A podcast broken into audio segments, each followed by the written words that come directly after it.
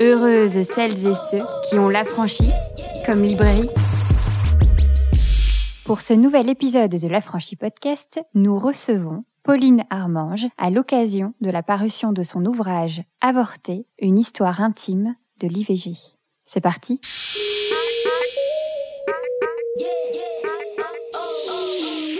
Bienvenue Pauline. Merci. Donc on est euh, ensemble aujourd'hui pour la sortie de ton livre euh, tant attendu, Avorter une histoire intime de l'IVG, aux éditions Daron, que nous avons eu le plaisir déjà de recevoir la semaine dernière avec Marie da Silva. Donc euh, ça fait une sorte de petit focus pour le mois de mars sur une maison d'édition. C'est plutôt chouette et je pense qu'ils reviendront bientôt aussi. Donc, euh, enfin qu'elles reviendront, pardon. Donc aujourd'hui, c'est la sortie de ce livre qui, euh, parmi ton trio, puisque tu as trois livres qui sont parus euh, ces dernières années, c'est quand même. alors, on s'était dit lors de ta dernière venue, on se retrouve en septembre. Bon, il s'avère qu'on se retrouve au mois de mars.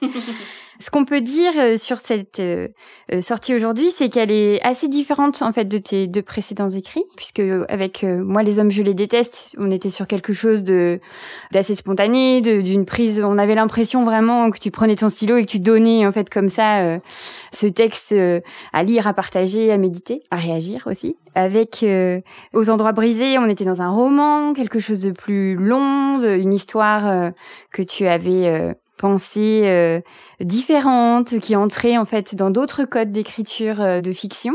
Et aujourd'hui, avec Avorté, c'est exactement ça, ton sous-titre Une histoire intime de l'IVG. Tu nous projettes en fait dans un style d'écriture qui est assez peu commun, moi j'ai trouvé. Pour autant, je trouve a, que je lis beaucoup, pour le coup, je peux quand même le dire. Et j'ai été euh, vraiment séduite en fait par cet endroit. Et comme tu le dis assez vite dans ton intro, je crois, où tu es dans un endroit qui veut mêler ton expérience personnelle à de la réflexion et de ne pas tomber dans l'idée du journal intime. Et ça, j'aimerais bien euh, qu'on en discute toutes les deux. Est-ce que tu as pensé la forme de ce livre avant de t'y jeter dans l'écriture? Ou est-ce que c'est venu dans la façon dont tu t'es attelé à la tâche? J'imagine que ça n'a pas dû être facile. non, euh, c'était très dur. Mm. en fait, euh, j'avais commencé par écrire un truc très brut et très très journal intime finalement. Et euh, plus le temps passait et faisait son œuvre, plus euh, j'étais moins j'étais en accord avec euh, avec ça. Je trouvais que c'était bah, que ça avait sûrement du besoin de sortir à un moment donné pour moi. Mais ma question c'est toujours est-ce que c'est intéressant pour d'autres personnes? Sinon autant le garder pour moi.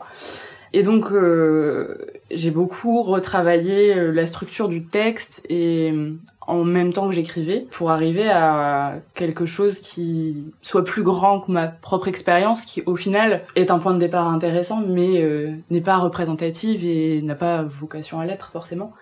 Et c'était euh, aussi hyper intéressant de travailler pour euh, avoir un, un récit qui parle de qui part de moi mais qui me dépasse j'espère oui, c'est ça, on a beaucoup, euh, et vraiment en te lisant, on a ça en rengaine, euh, l'intime et politique, l'intime et politique, et toi-même, tu utilises ces deux mots, côte à côte ou pas, et d'aller chercher en fait cette parole politique, c'est pas anodin en fait qu'il y ait ces réflexions euh, maintenant, parce qu'on a plusieurs années en fait de publications, de témoignages, d'articles qui vont en ce sens, mais de là, j'ai l'impression en fait qu'en te lisant, on avait une sorte de technique d'écriture, d'un endroit d'écriture où on comprend ce qu'est et politique, de comment, de ton histoire personnelle, tu arrives à raccrocher le collectif et de surtout pourquoi c'est important d'aller vers là.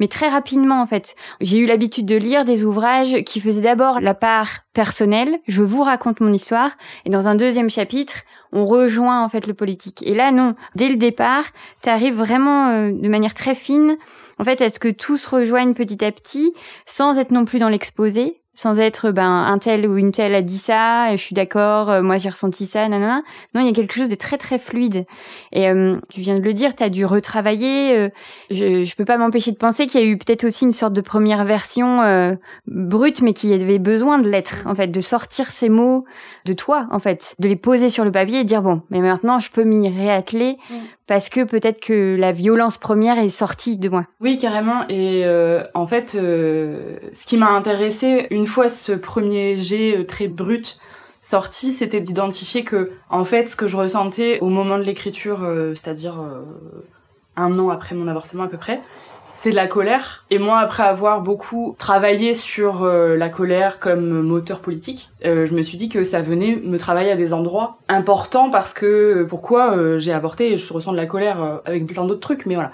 Et en fait, c'est cette question-là qui est venue alimenter mes recherches et en fait ce livre, c'est un peu euh, ma curiosité à moi pour comprendre ça, ma thérapie, clairement, euh, mais pas que.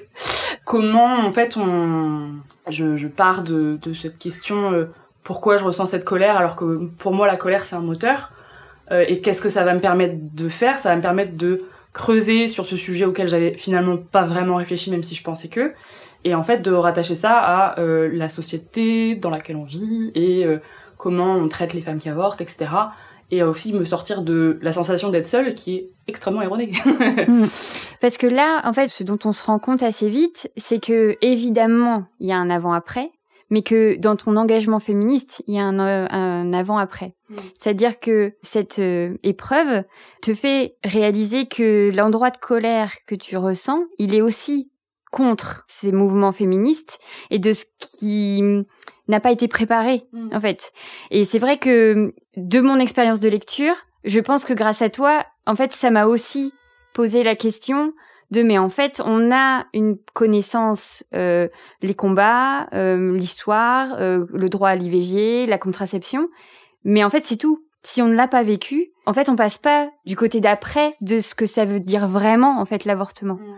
Et hum, cet endroit euh, de réflexion que tu as eu sur tes engagements, si euh, tu pouvais nous, nous faire un petit euh, résumé, qu'est-ce que tu connaissais? Quel était, en fait, ton, ton rapport à l'avortement? Avant d'avoir avorté Ce petit moment de bascule, cet énorme, pardon, moment de bascule avant-après, tu le mettrais à quel, à quel niveau de ce fait? Du coup, comme je le, je le dis dans le livre, euh, moi je me considérais comme féministe bien avant de tomber enceinte.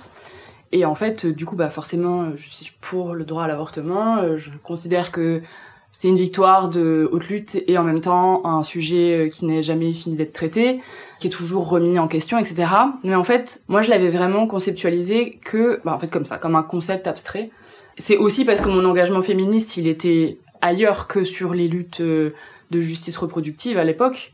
Et que du coup euh, au moment où je tombe enceinte et que je cherche du soutien en ligne parce qu'à l'époque euh, c'était là-dessus que je me comme ça que je voulais euh, enfin que je marchais bref. Du coup je tombe que sur le contre-pied du discours anti-avortement qui est toujours l'avortement ça a ruiné ma vie ma famille me déteste et je suis bannie.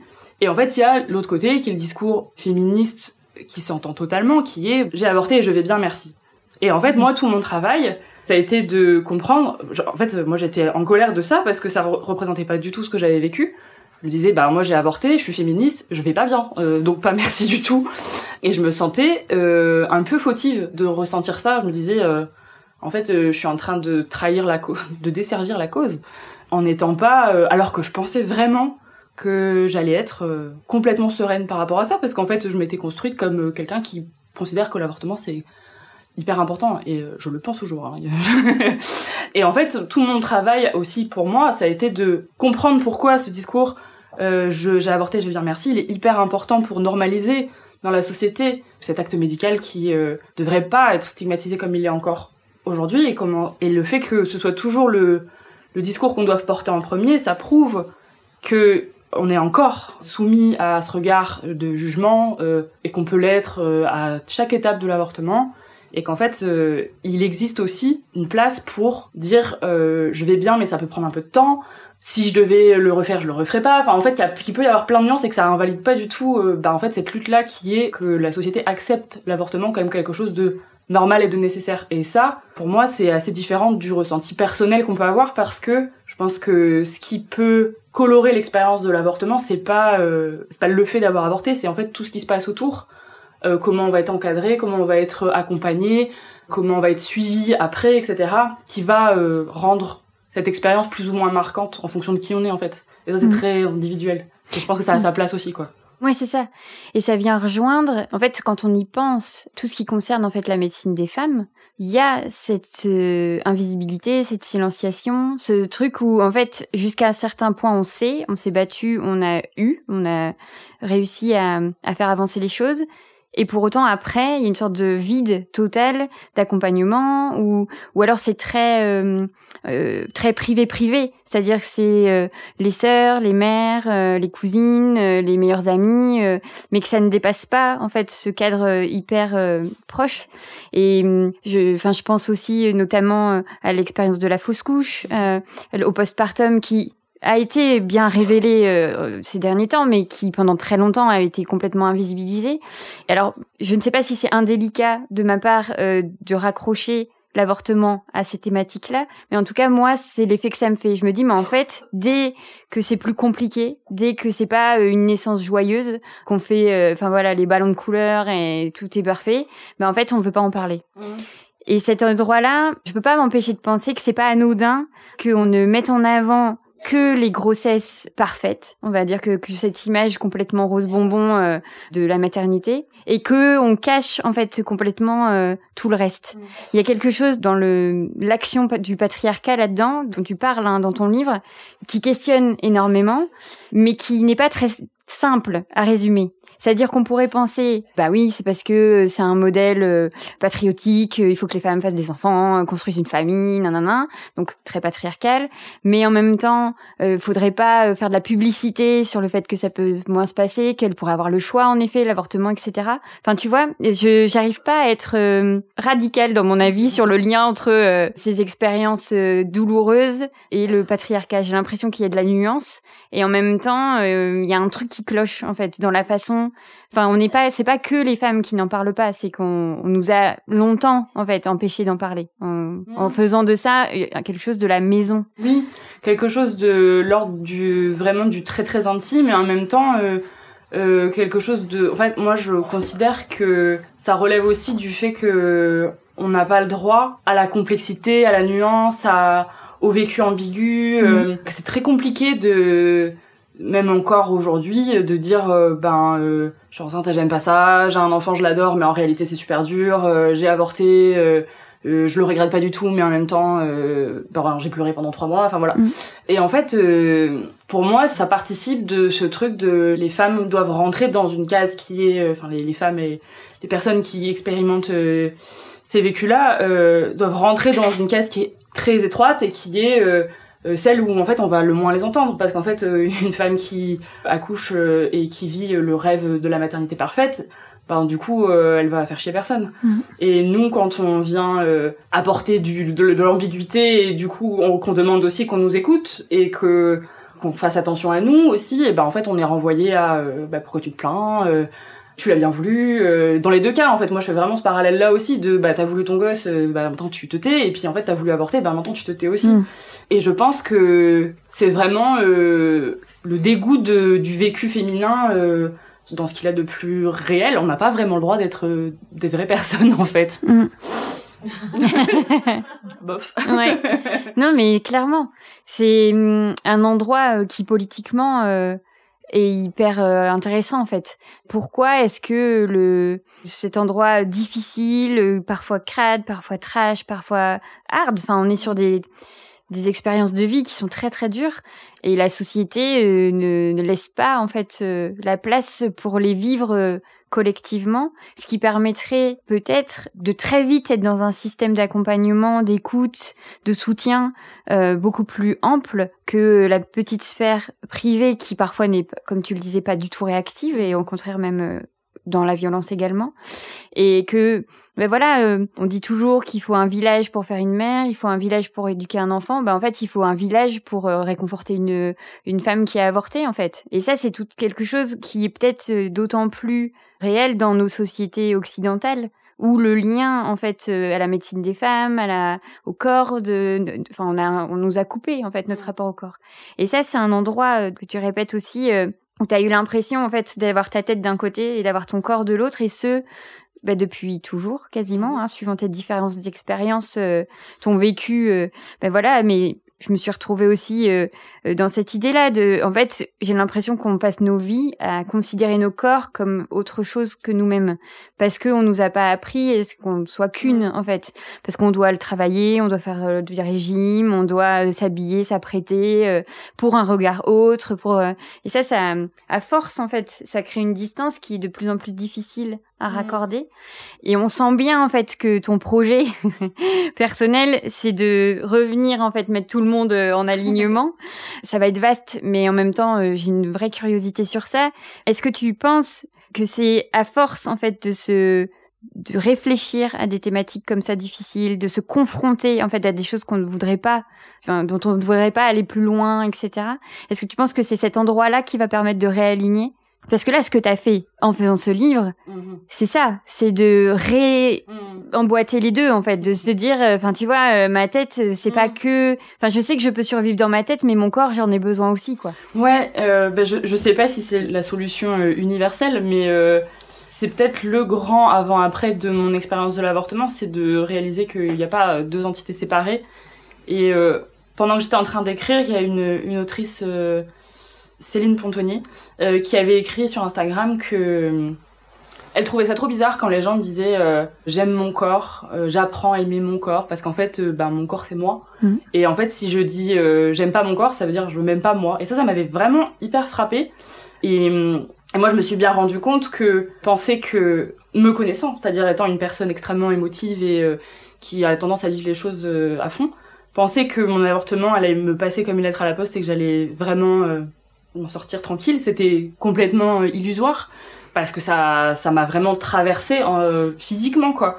Et je pense que maintenant, en tout cas, je suis beaucoup plus à l'aise avec ce que je traverse physiquement dans mon corps parce que j'ai j'ai dû retricoter ça euh, et en tant que ouais en tant que femme qui subit plein d'injonctions et qui rentre pas dans les cases et qui une partie de ma déconnexion c'est aussi parce que j'ai jamais euh, fait l'effort entre guillemets de me conformer à plein plein d'injonctions euh, style le maquillage l'épilation etc et, euh, et, donc du coup ce corps féminin à quoi sert-il finalement? Et en fait quand je tombe enceinte je suis genre oula en fait je me suis vachement rappelé à ma biologie et c'est un peu super bizarre comme truc j'avais pas et je pense que enfin j'espère qu'il faut pas vivre un truc qui moi m'a fait beaucoup de mal pour reconnecter les deux mais que c'est quand même assez important parce que au final, euh, je pense que on se fait plein de mal à, trop séparer. Euh, je sais pas pour qui je me prends euh, avec cette déclaration. non mais, oui, si si. Mais ouais que. Je te rejoins, je te rejoins. Voilà. Moi en tout cas, je suis mieux maintenant, donc c'est cool. Oui. mais non, mais c'est. Enfin, je pense que évidemment, il faut pas souhaiter à chacune de vivre un traumatisme pour se reconnecter, mais c'est grâce en fait à la au fait que la parole soit partagée et qu'on puisse en fait. Enfin, moi j'ai pas besoin de vivre un avortement pour comprendre alors je dirais pas dans ma chair, ce serait beaucoup trop exagéré, mais de comprendre en fait euh, par rapport à d'autres choses que moi j'ai pu vivre, le lien que ça peut créer dans ce côté complètement euh, bigou de l'expérience.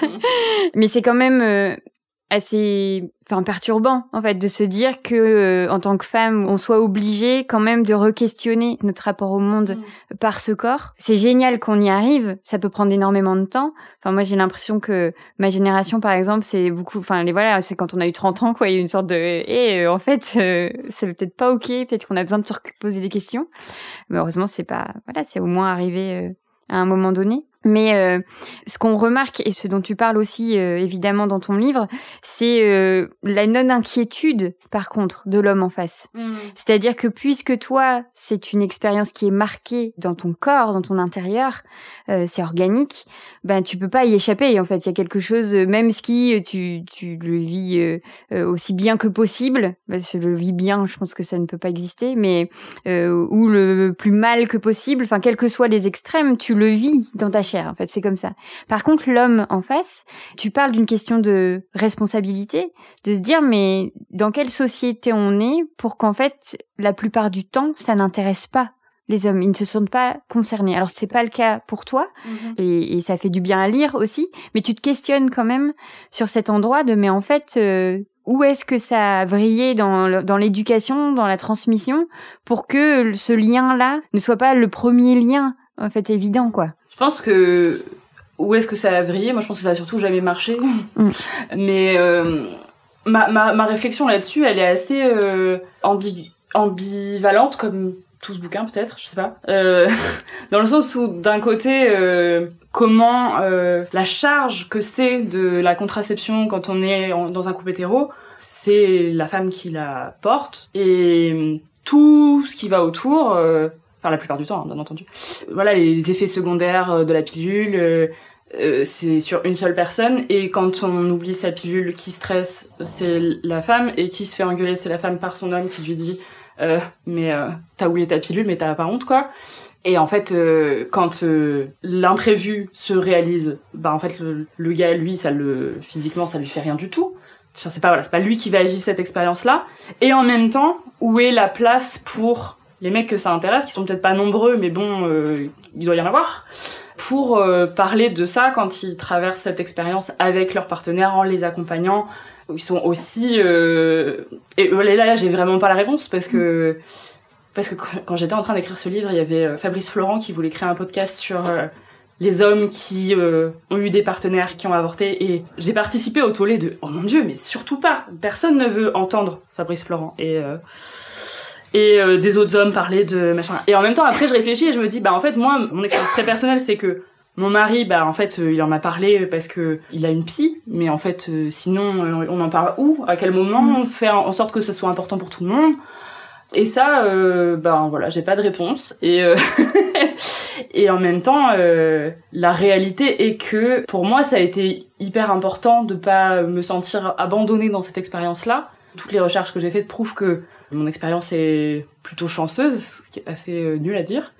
Et je pense que fondamentalement, ça fait partie de aussi du problème de, de la cellule euh, euh, du couple, qui est mm. vraiment minuscule et où en fait on, laisse pas de place, mais que ce soit de, du couple hétéro, que ce soit à la, à la femme qui avorte ou en fait de créer des connexions importantes autour qui vont permettre aussi de créer des échanges et de discuter et de pas se sentir seul mais c'est un tout autre sujet, la solitude de l'homme blanc, euh, qui me passionne aussi, mais autre chose.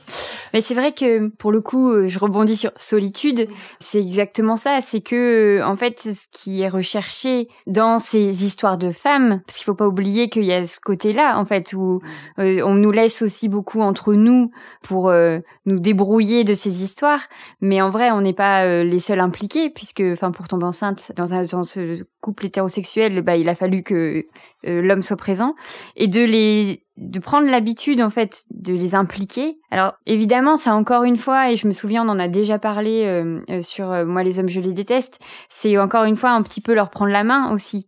On a peut-être, sans aller évidemment dans un truc de responsabilité, etc. Mais Peut-être qu'on a tellement été apprise à garder les choses pour nous, la douleur des règles, les inconforts, euh, les des, choses, les douleurs pendant la sexualité, les, enfin que, sais-je, il y a un milliard en fait de difficultés à être euh, dans un corps euh, biologiquement de femme, et on nous a appris à les taire ces difficultés-là. Et donc que si on ne peut que souhaiter ça, en fait, que dans un couple euh, hétérosexuel, il y ait cet endroit de vérité. Alors qui, euh, voilà, demande à la femme d'être dans cette euh, charge pédagogique, éducative, je ne sais rien, de transmission, mais qui pourrait peut-être permettre de dé...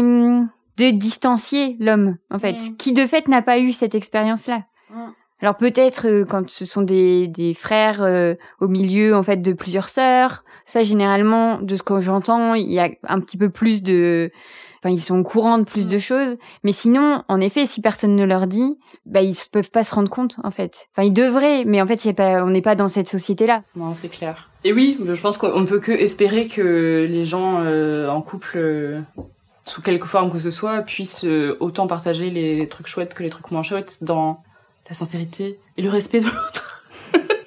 Mais euh, pour moi, c'est pas tant de la pédagogie que de. Enfin, tu vois, euh, la pédagogie envers les hommes n'est vraiment pas mon activité préférée. Mm. C'est juste de, de. À un moment donné, moi, euh, je dis ce qui me traverse, et si ça fait chier le gars en face, il peut s'en aller, c'est pas, c'est pas un mm. problème. Après, il peut aussi se prendre par la main, essayer de comprendre lui-même ce que ça vient réveiller chez lui, etc. Enfin, il est là aussi l'endroit de, de respect. Je pense pas qu'on ait à aller expliquer euh, je traverse ça parce que c'est enfin moi je le fais mm. pour moi et en fait euh, toujours les mecs peuvent se prendre par la main pour apprendre des trucs. Hmm. Ils peuvent, ils peuvent. Oui, hein, mais voilà. évidemment, Mais, euh, évidemment, évidemment. Il y a suffisamment de d'outils et de livres, de podcasts, de, enfin, mm, mm, il y a de quoi en fait se renseigner évidemment. Oui, oui. Il faut leur laisser cette ce mouvement-là, mais mais malgré tout, en fait, euh, je me dis que, enfin, quand euh, t'es dans ce couple hétérosexuel et que tu vois qu'il y a pas de réponse en face. ça- Il doit y avoir peut-être parfois cette envie de se faire peut-être frapper avec les livres sur la tête, euh, voilà, de dire mais lis ça, enfin d'être un peu, euh, euh, on est on est non violente hein, ici, mais je veux dire euh, d'avoir ce côté un peu genre mais vas-y quoi, mais pas de leur lire à leur place, ça, c'est sûr. Un terme que tu as utilisé euh, un peu plus tôt, euh, c'est la honte. Mm. C'est un chapitre de ton livre et euh, tu parles notamment euh, d'Annie Ernaux. Euh, bon, c'est toujours euh, malgré tout chouette de d'entendre parler de l'expérience de lecture d'Annie Ernaux et de ce moment où en fait tu pensais que la honte était son récit d'avortement et qui en fait est un événement qui a été adapté récemment au cinéma. Est-ce que pendant cette période que tu as vécue, tu es allé chercher dans la littérature d'autres parce que là on entend Annie Ernaux qui a cet endroit de littérature encore une fois euh, assez singulier.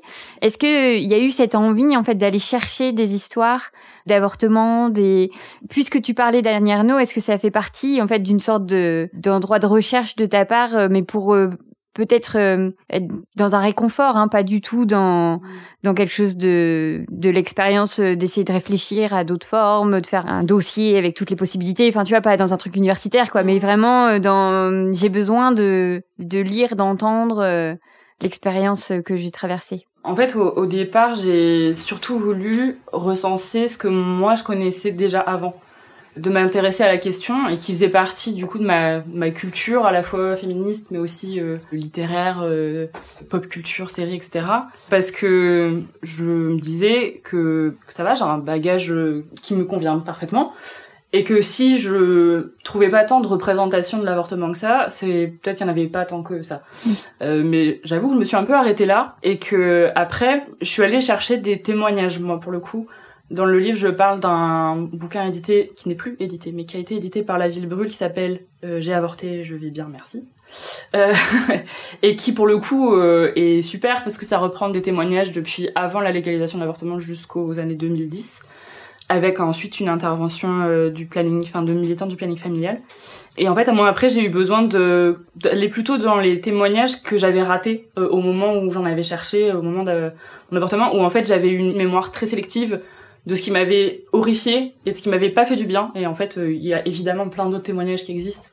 Et en fait, euh, je me suis surtout dit que les représentations de de l'avortement euh, en fait, elles sont très récentes et c'est pas celles qui m'ont construite moi en grandissant. Et elles sont venues après, elles sont venues soigner plein de trucs et me faire prendre conscience de plein de trucs. Mais elles m'ont pas permis, au moment où j'ai avorté, bah, de réaliser que c'était arrivé à d'autres personnes que moi avant. à part Annie que j'avais pas lu à ce moment-là, mais dont je savais que le texte existait. Voilà. Mais c'est vrai que ce rapport euh, aux histoires, aux œuvres, c'est quelque chose, euh, je dirais pas qui est récent, mais j'ai l'impression qu'avec euh, le mouvement MeToo, le partage des paroles, etc., on a peut-être plus ce réflexe-là, en fait, de s'entourer de témoignages. Et c'est exactement, en fait, ce que tu développes euh, dans ce, ce paragraphe La honte. C'est peut-être cet endroit-là, en fait, où on a le plus besoin du collectif et de, de cette impression de, d'être unique, mais parmi plein d'autres. En fait, de se raccrocher à une histoire, euh, ouais, collective, quoi, tout simplement. euh. Oui, je pense que, enfin, du coup, c'est moi, c'est vraiment ce qui m'a euh, aidé, et c'est parce que j'ai voulu écrire ce livre que ça m'a aidé. Je pense que sinon, je serais un peu restée dans mon coin. C'est en fait d'aller chercher des gens euh, qui, à un moment donné, j'ai dit bon bah voilà, j'ai avorté, et il y a des gens qui m'ont fait, eh, bah en fait moi aussi. Mm. Et c'est des gens que je connaissais parfois depuis plein, plein d'années. Ça, c'est pas une phrase, ça, n'existe pas. depuis longtemps. Et en fait, d'aller contre mon mouvement premier qui était de pas trop aller confronter mon vécu pour aller voir s'il était plus ou moins légitime, si euh, euh, leur avortement elle était pire que le mien, donc en fait Mhm. euh, elle elle souffrait pas et moi encore, alors euh, pourquoi? Enfin, Mais plutôt d'être dans le partage d'expérience. Et en fait, le fait est que je pense pas que j'ai eu la chance, je pense que quand on parle de choses intimes et douloureuses, c'est le plus souvent avec bienveillance euh, surtout entre personnes qui sont constamment silenciées sur certains sujets. Et en fait, euh, moi, c'est ça qui m'a sorti de, ben, de ma honte, qui était pas une honte d'avoir avorté, mais qui était une honte de l'avoir mal vécu pendant longtemps. Et je sais plus où j'allais avec cette phrase. Mais, euh, mais oui, le, mais en fait, de découvrir, mais hyper naïvement, hein, que, en fait, euh, si une femme sur trois avorte, bah forcément, j'en connais plein. Et moi, ça m'a vraiment choqué, enfin, perturbé de pas les avoir connus avant alors que moi-même, j'ai mis hyper euh, longtemps, à part à mon cercle très très proche, euh, de dire que j'étais en train de traverser ça, que c'était compliqué, etc. Et du coup, euh, sortir de cette solitude-là, ça m'a demandé de me mettre un peu en vulnérabilité. Et au final, c'est aussi ce qui m'a permis de sortir de plein de trucs négatifs. Donc c'était hmm. super. Évidemment, là, c'est un livre, donc il y a quelque chose. parfois, enfin, dans l'écrit, j'ai l'impression qu'on peut être dans un système de clôture. Euh, en tout cas, euh, je l'ai souvent entendu, euh, quelque chose de, on s'arrache en fait les mots, on se dit et on les couche sur le papier, c'est parti. Là, bon, c'est un livre, on sait et on devine qu'il va être beaucoup lu. on se te souhaite qu'il soit énormément acheté et aux éditions d'Aaron également. Mais est-ce que tu n'as pas eu, parce qu'on sait que tu es fort contacté dans les réseaux sociaux, enfin ton expérience d'énorme succès avec moi les hommes je les déteste rend public en fait d'une certaine manière. Est-ce que tu as réfléchi en fait à ce que ça allait provoquer chez les autres femmes la lecture de ton livre? Et si tu n'allais pas juste avoir euh, euh, mille messages de moi aussi j'ai vécu ça euh, qui sont très spontanément intéressants parce que bah, ça veut dire que ton livre ouvre en fait cette parole. On est le premier jour de la sortie donc je te demande pas si tu as eu un milliard de messages mais est-ce que c'est un endroit que tu as réfléchi? Est-ce que tu t'es dit, ah, peut-être que on va avoir envie de me confier de ce fait des expériences? Pas dans cette. Euh, je réalise que le temps passe que j'écris des bouquins et je me dis personne ne les lira, ce qui est vraiment une stratégie. Euh, heureusement que tout le monde ne pense pas comme ça autour de moi. Euh... Mais en fait, euh, ce livre-là, euh, je l'ai un peu comme moi les hommes. En fait, euh, j'ai parlé à des personnes proches de moi et qui ont avorté.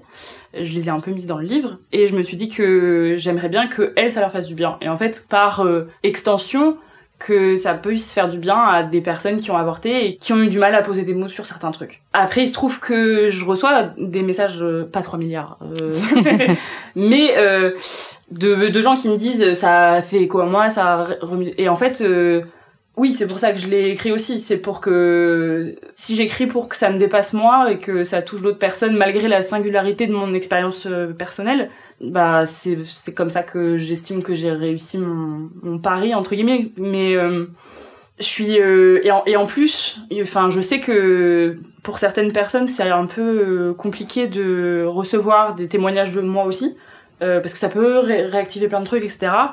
Euh, pour moi, euh, en fait, ça y est, mon truc est, mm. clôturé, donc c'est bon. Et du coup, je peux recevoir ça avec trop de gratitude qu'on me confie aussi. super précieux comme échange. C'est mm. aussi, j'ai bien conscience de ça, quoi. Oui, oui. Après, c'est bien que tu aies senti ton process mm. aussi et arrivé à une certaine fin et de te dire maintenant je suis capable mm. en fait d'écouter, de lire, euh, en tout, enfin en tout mm. cas bah euh, tu feras bien comme tu voudras, mais euh, mais ça doit demander en fait dans ce cycle de réparation un certain recul aussi, de se dire bon bah là en fait je suis dans mon histoire à un point où c'est ok d'en parler, c'est ok bah, de faire une rencontre en librairie euh, sur ce sujet-là parce que enfin je suis la première libraire à te recevoir. Bah, je me suis posé la question, je me suis dit mais oh, ça enfin ça peut être euh, hyper euh, dur en fait de se replonger là-dedans et après on sent bien que tu as pris le temps de revenir sur ton livre. Il y a des petites choses qui nous sont dites sur un présent que je laisse en surprise de la lecture du livre, mais qui nous permettent aussi de montrer que ben voilà, ton livre il a été processé, comme tu l'as dit plusieurs fois, il y a eu un voilà, et c'est bon de savoir que maintenant tu peux en parler et que même si ça doit rester euh, un endroit bien particulier de ton expérience, tu as fait le process quoi. T'es un jour euh, t'es assez, enfin ou je plutôt que t'es, mais ça ne ferait aucun sens. Oui, bien sûr. Alors pour euh, l'enregistrement, nous avons une intervention, c'est la question du deuil.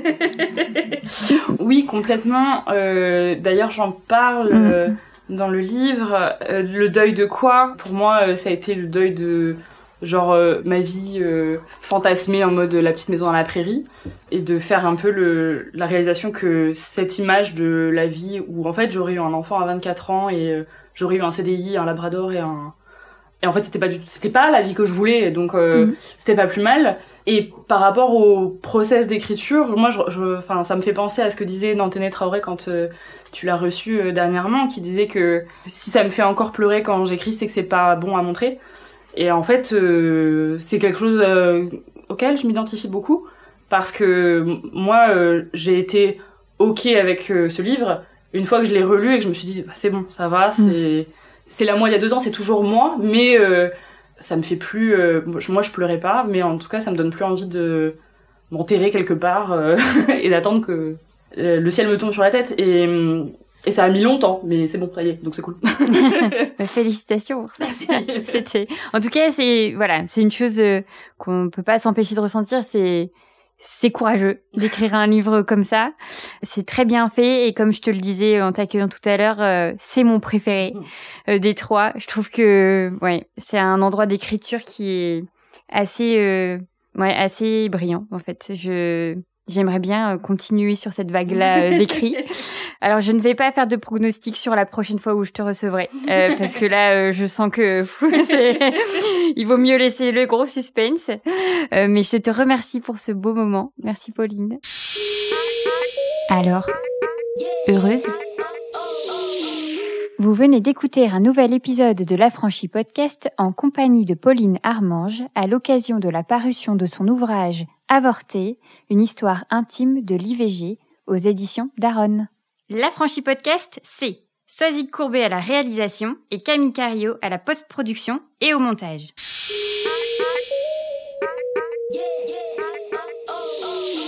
Si tu réalises que la vie n'est pas là, que le matin tu te lèves sans savoir où tu vas, résiste, prouve que tu existes avec l'Affranchi Podcast.